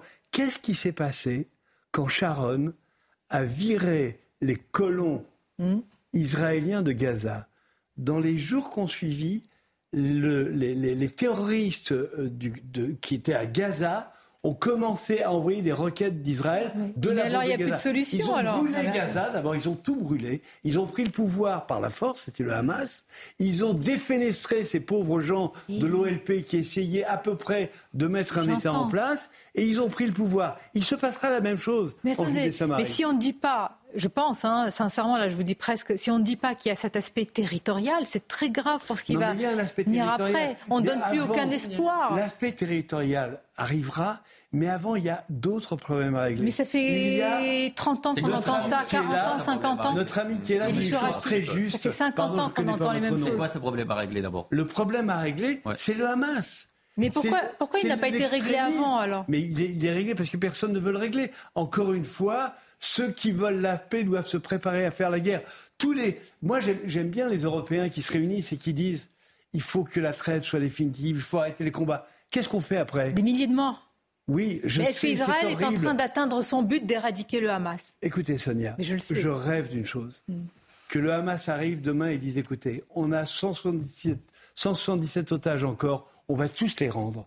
On a euh, euh, enlevé Agnier, enlevé euh, machin de, de- des négociations. On a des jeunes gens qui veulent bien négocier avec vous. Un- un- voilà. Est-ce que vous êtes d'accord? Mais, mais les Israéliens l'ont fait, l'ont fait dix fois. Il y a eu les accords d'Oslo. Il y a eu chaque chaque Premier ministre israélien a essayé de trouver une solution vers la paix. Et on Reconnaissons était à que le dernier n'était pas- Il a été tué par des extrémistes. euh, Mais juifs. oui, mais Oui. il y a des les- non imbéciles, des orthodoxes et des extrémistes. Mais il y en a partout, mademoiselle. il y en a- partout. Ce que je veux dire, c'est que vous pouvez pas dire- croyez que les Israéliens sont fiers qu'un des leurs ait tué le Premier ministre? Non, Ils euh, ne sont a- pas fiers. Vous croyez que les Français sont... Mais il y a- Non, il y une partie, on- de- il y a une partie de la de l'extrême droite israélienne qui n'a jamais renié cet extrémiste juif qui a tué. une, mais c'est une Non, c'est une minorité. Ce que je veux dire, c'est qu'il faut cesser de mettre sur le dos d'Israël la responsabilité Mais de tout ce qui se passe dans cette bien sûr région. ne Je pense qu'à un moment, il faut voir de l'autre Je côté. comprends pas du tout que ça se fasse, ce soit le, le cas des personnes autour de, de cette table. Mais pas du tout. Vous pouvez pas Ce que je veux dire, c'est que l'économie on d'un problème pourra parler. que Là, c'est grave. Enfin, Pardon. On euh, pourra parler territoire, et bien sûr qu'il faut en parler à, à l'instant où ce sera réglé, et où on aura des gens qui peuvent s'asseoir autour d'une table. Imaginez, et je Pardon. sais que vous en êtes capable, de mettre dans la peau des Palestiniens qui entendent depuis euh, 40 ans, on en parlera, mais après, ça, ça et ça. Mais les Palestiniens, ils sont tout à fait d'accord avec nous. Enfin, je veux dire, les, les habitants de. Les, ceux qui veulent vraiment la paix à Gaza, vous croyez qu'ils ont envie de faire la paix avec le Hamas? Vous croyez qu'ils veulent vivre sous une dictature? Moi, je voudrais bien juste, euh, si j'ai bien compris, vous êtes d'accord pour continuer la guerre après la trêve? Vous n'êtes pas d'accord avec faire la Non, moi, ce que je, je pense, Ouais. je n'ai pas de boule de cristal, mais ce que m'ont fait Ouais. les Israéliens, alors moi, je suis pas d'accord, je suis d'accord avec rien. hein. Je suis un, je suis un cinéaste, je suis un observateur de la vie politique et de la vie internationale. Mais moi, ce que je pense, c'est que les Israéliens vont garder une trêve jusqu'à ce que les otages soient rendus, jusqu'au bout. Et puis à un moment, le Hamas va dire maintenant, on ne rend plus d'otages. Et à partir du moment où le Hamas va dire on ne rend plus d'otages, il y aura la guerre. S'ils rendent tous les otages, peut-être les Israéliens, c'est ce que je souhaite, s'asserront avec les pays arabes. Il n'y a que les pays arabes qui peuvent résoudre le problème de la Palestine. Ça n'est pas des Européens, des Américains qui vont arriver dans Gaza et qui vont dire on va faire la loi. Non, il n'y a que des pays arabes qui peuvent faire la loi. euh, Enfin, ce sont les Américains qui font la loi. Oui, mais on ne peut pas mettre le pied, étant américain, sur le sol de Gaza. Ça va déclencher le, le- le feu, euh, de, de non seulement à Gaza, mais dans le monde. Donc il faut vraiment que ce soit les pays arabes qui prennent les choses en main. Pourquoi pas la Jordanie Sans doute peut-être l'Égypte. Pourquoi pas l'Arabie saoudite il y a quand même, pourquoi pas le, Bahreïn, pourquoi pas. Il y a quand même des pays qui sont en ce moment qui n'ont pas, qui ont interrompu les accords d'Abraham et qui ont, qui n'ont pas cessé les accords d'Abraham, qui sont en train de travailler là-dessus. Pourquoi pas ces Le gens problème, le problème, c'est que le problème de conditionner la paix à l'arrêt du terrorisme, c'est de donner les clés de la paix aux terroristes. Et c'est exactement ce qui s'est passé. C'est-à-dire que les terroristes ne veulent pas la paix. Si vous conditionnez la paix au fait qu'il n'y ait plus de terrorisme, eh bien, ils vont faire des attentats pour précisément qu'on n'arrive pas à la paix. C'est ce qui s'est passé. Donc, il faut trouver d'autres interlocuteurs. Et c'est tout l'enjeu euh, d'Israël, c'est d'arriver à détacher euh, les. Vous venez d'entendre Gilles Keppel qui Voilà, assure trouver qu'il faut des aussi trouver un autre interlocuteur du de côté d'Israël. Mais vous savez, je crois qu'il a- il faut- il faut continuer la paix comme s'il n'y avait pas de terrorisme. Il faut combattre le terrorisme comme s'il n'y a pas de. Pour les interlocuteurs en Israël, dites-vous bien que la carrière politique de Netanyahou sera terminée le jour où il y aura un cessez-le-feu définitif et où les gens se, mettront autour d'une table. Personne ne va laisser Netanyahou, ou alors je ne comprends plus rien. Vous connaissez Personne ne va laisser Netanyahou se mettre à une table pour négocier pour Israël. Il va dégager. Derrière, il y a des hommes politiques de droite, de gauche, comme depuis toujours en Israël. Vous savez qu'il y, a encore deux ans au pouvoir, il y avait des hommes de gauche qui étaient au pouvoir et qui, euh, voilà, qui ont, qui ont, régné pendant deux ans. Puis il y a eu d'autres élections.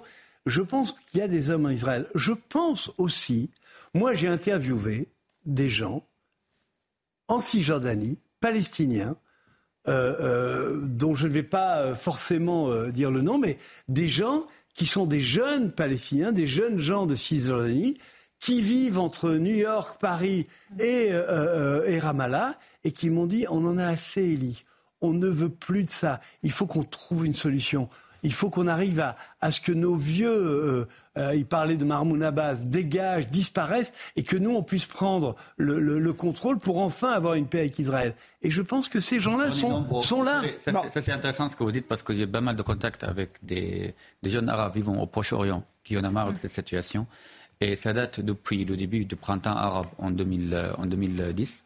Euh, ils ne croient plus à cette idéologie, à cette propagande où on était biberonné depuis qu'on était petit contre Israël, nous voulions jeter les Israéliens et les Juifs dans la mer, etc. Aujourd'hui, on a une génération beaucoup plus consciente à, à ce problème. Mais je pense qu'on on rêve tous de supprimer, Israël, euh, de Hamas du jour au lendemain, euh, parce que c'est un mouvement terroriste. Euh, qui n'est pas différente, euh, différent, à mon avis, de, de Daesh. Euh, et on voit aujourd'hui comment ils utilisent le média d'ailleurs. C'est très proche. il y a beaucoup d'éléments qui les unissent avec Daesh. Ils sont le bras, vraiment le bras armé de l'Iran au Proche-Orient. Un beau avoir la paix sans les limiter. Sauf qu'on doit être aussi réaliste. Je ne pense pas qu'on peut bombarder ou effacer Hamas du jour au lendemain. C'est pas si simple. Non, mais bien sûr. Alors, bien il, faut, sûr. il faut apprendre une choix. Et de plus, je ne peux pas une seule personne ou un seul, je ne pense pas ni les Occidentaux ni les Israéliens, vraiment, ni les Arabes d'ailleurs, pour prendre la décision tout seul. C'est juste une parenthèse, juste un mot. Quelqu'un nous attend sur le terrain tout de suite, Elie, mais nos, reporters sur le terrain, c'est toujours un peu compliqué, donc euh, pardonnez-moi de leur donner la priorité. C'est Régine Delfour. Régine, nous en parlons en plateau avec le, euh, eh bien, les négociations euh, de prolongation euh, d'une trêve. Qu'en est-il, vous qui êtes sur place? Absolument, Sonia. Il y a donc des négociations pour prolonger cette trêve de 4 jours qui a commencé vendredi et qui se termine aujourd'hui. Alors, le Premier ministre israélien Benjamin Netanyahou, lui, exige pour chaque jour supplémentaire de trêve la libération de 10 otages. Il demande aussi que les hommes âgés soient relâchés. Je vous rappelle quand même que c'est le Hamas qui, dès hier, demandait cette prolongation de trêve. Il y a aussi la question bah, de, la liste, euh, Régine, de ces otages euh, qui seront euh, libérés, qui devraient être libérés tout à l'heure, tout comme les prisonniers euh, palestiniens. Qu'en est-il là encore?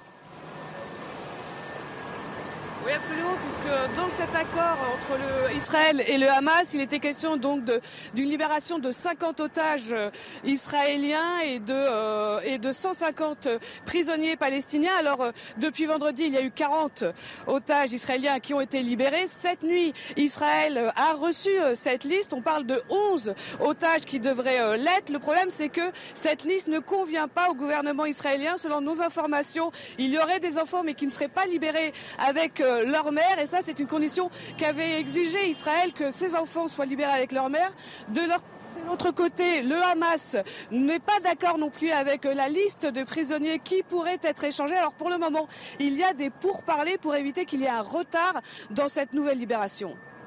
Merci à vous, euh, Régine. On va continuer à en parler, revenir aussi à Crépol. Je voudrais vraiment vous faire écouter deux réactions. Mais tout d'abord, le rappel des titres avec vous, Michael. Leur colère, c'est la nôtre. Les mots d'Olivier Véran après sa rencontre avec les parents de Thomas. Trois jours après les obsèques de l'adolescent, le porte-parole du gouvernement est à Crépol pour rencontrer les élus et échanger avec les habitants. La commission des lois de l'Assemblée nationale entame aujourd'hui l'examen du projet de loi immigration. L'objectif est de parvenir à un texte susceptible d'être voté par une majorité de députés. Plus de 1500 amendements ont été déposés pour tenter de défaire le texte du Sénat. Et puis le trafic de drogue a fait une victime innocente à Dijon. Un homme qui dormait dans son lit a été tué d'une balle d'arme automatique. La CRS 8 a été envoyée sur place. Les habitants de ce quartier sont toujours sous le choc. Elie qui voulait intervenir. Oui, je voudrais dire juste une chose. quand euh, les, armées de libération ont libéré euh, l'Europe et, sont arrivés en Allemagne, ils n'ont pas tué tous les nazis. Ils n'ont pas massacré tous les fascistes, tous les nazis allemands. Mais ces nazis, devant la force et devant la détermination de ceux qui étaient en face de lui, se sont dilués. Et aujourd'hui, le peuple le plus ami d'Israël, le peuple le plus ami des Juifs, le peuple le plus proche des Juifs, c'est les Allemands. Et ça ne s'est pas fait juste en discutant. Ça s'est fait parce qu'à un moment, on a fait non. On ne peut pas accepter la barbarie. Nous sommes un, monde civilisé. Nous devons lutter avec nos armes contre la barbarie. Et le nazisme, comme je l'espère, je le souhaite, le terrorisme un jour se diluera dans une nation arabe large qui aura enfin rencontré les Lumières. Comment le terrorisme islamiste peut se diluer? Le nazisme comme idéologie s'est éteint, mais le terrorisme islamiste ne Enfin, je... je pense qu'il ça va être extrêmement compliqué qu'il s'éteigne de lui-même.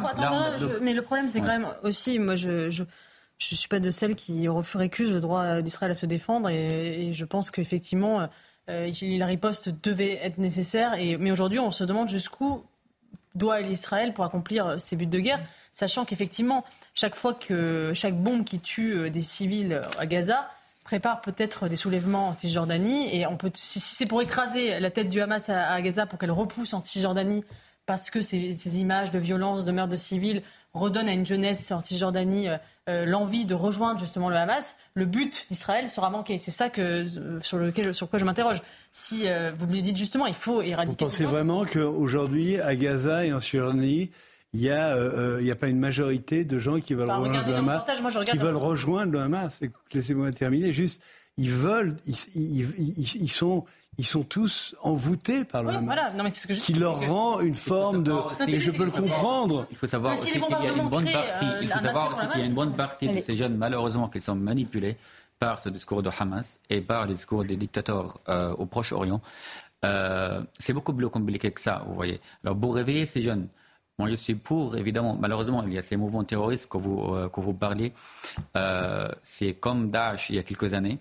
Euh, on ne peut pas en fait lutter contre eux sans, euh, sans être tellement strict, sans utiliser la force. Mais il faut savoir, évidemment, quand et comment utiliser cette force sans massacrer des civils. Moi, je suis bah, évidemment contre les le, civils. Le rêve, le rêve, c'est de ne toucher aucun civil et de, et de, et de massacrer juste ceux qui sont des terroristes. Moi, je pense que vous, vous parlez d'une chose. Vous, êtes, vous êtes syrien, je crois. Vous êtes syrien. Vous êtes français, mais voilà. Mais il y a une chose qui est très intéressante. Ce que les gens ne comprennent pas, c'est que nous avons affaire à une génération, des, jeunes gens qui ont entre 20 et 25 ans, 18, 25 ans, qui ont été biberonnés à la haine du juif. Est-ce que vous comprenez que depuis qu'ils sont grands, depuis qu'ils sont petits en âge de comprendre, on, leur dit que les juifs doivent être et alors, Qu'est-ce qu'on fait quand en Cisjordanie d'autres sont biberonnés Je ne mets pas du tout, mais sont biberonnés à la haine du Palestinien. comment on fait à la fin? Un jour c'est impossible qu'il y ait deux États. Euh, euh, Sonia, d'abord, en, Israël, personne n'est biberonné à la haine du Palestinien. Les gens qui attaquent euh, des Palestiniens en dehors de la loi sont punis en Israël et vont en prison. Ils sont, ils sont sanctionnés immédiatement. Donc il peut y avoir des extrémistes, mais les extrémistes sont sanctionnés. C'est une démocratie, hein, on est comme dans un, on est un pays démocrate. Donc, il y a, dans ces gens qui ont été biberonnés, il faut effectivement que les, leaders arabes inversent ce discours disent que le, discours de la haine du juif et de la haine d'Israël n'est pas un discours qu'on peut, entendre. Dire que ce petit pays, ce qu'ont fait les, pays arabes pour les accords d'Abraham, qu'il faut que ce petit pays a un rôle à jouer dans le monde judéo-arabe, comme il a eu un, comme il a un rôle à jouer dans le monde judéo-chrétien. Je veux dire, ce sont des, des peuples qui ont toujours vécu les uns à côté des autres, les uns avec les autres. Euh, je le sais, ma grand-mère est née à Tanger, mes parents sont nés à Oran et à Tlemcen, donc on a vécu au milieu de... À au milieu, autour voilà, de la table et moi-même qui ont connu donc, si vous voulez, il n'y a, aucune raison. Euh, Moi, je, me, je le dis et je le répète, je suis un judéo-arabe. Je me sens en partie, j'ai cette fibre-là. Donc, le futur, finissons sur une note lumineuse, le futur, c'est aussi ça. C'est de retrouver une paix dans un monde où des êtres qui viennent de cultures différentes malgré tout puissent s'entendre. Mais puissiez-vous être entendus hein C'est tout ce qu'on espère. Euh, Inch'Allah. Inch'Allah, comme vous dites. Et puis surtout, euh, penser à ces familles d'otages. Je pense que c'est très très important, celles qui attendent tout à l'heure euh, les, les, libérations. On a vu plusieurs visages et à CNews, vraiment, on passe ces, visages libérés, on voit euh, ces familles euh, retrouvées, parce que ça fait chaud au cœur aussi de, voir tout cela, simplement des moments de bonheur parfois. Je vous remercie pour ce débat exigeant. Merci. Hmm? merci à vous, Elie Choraki, merci à tous, Jenny Bastier, Omar Youssef Souleyman, Arthur de Vatrigan et Florian Tardif. Vos émissions se poursuivent et à demain avec grand plaisir.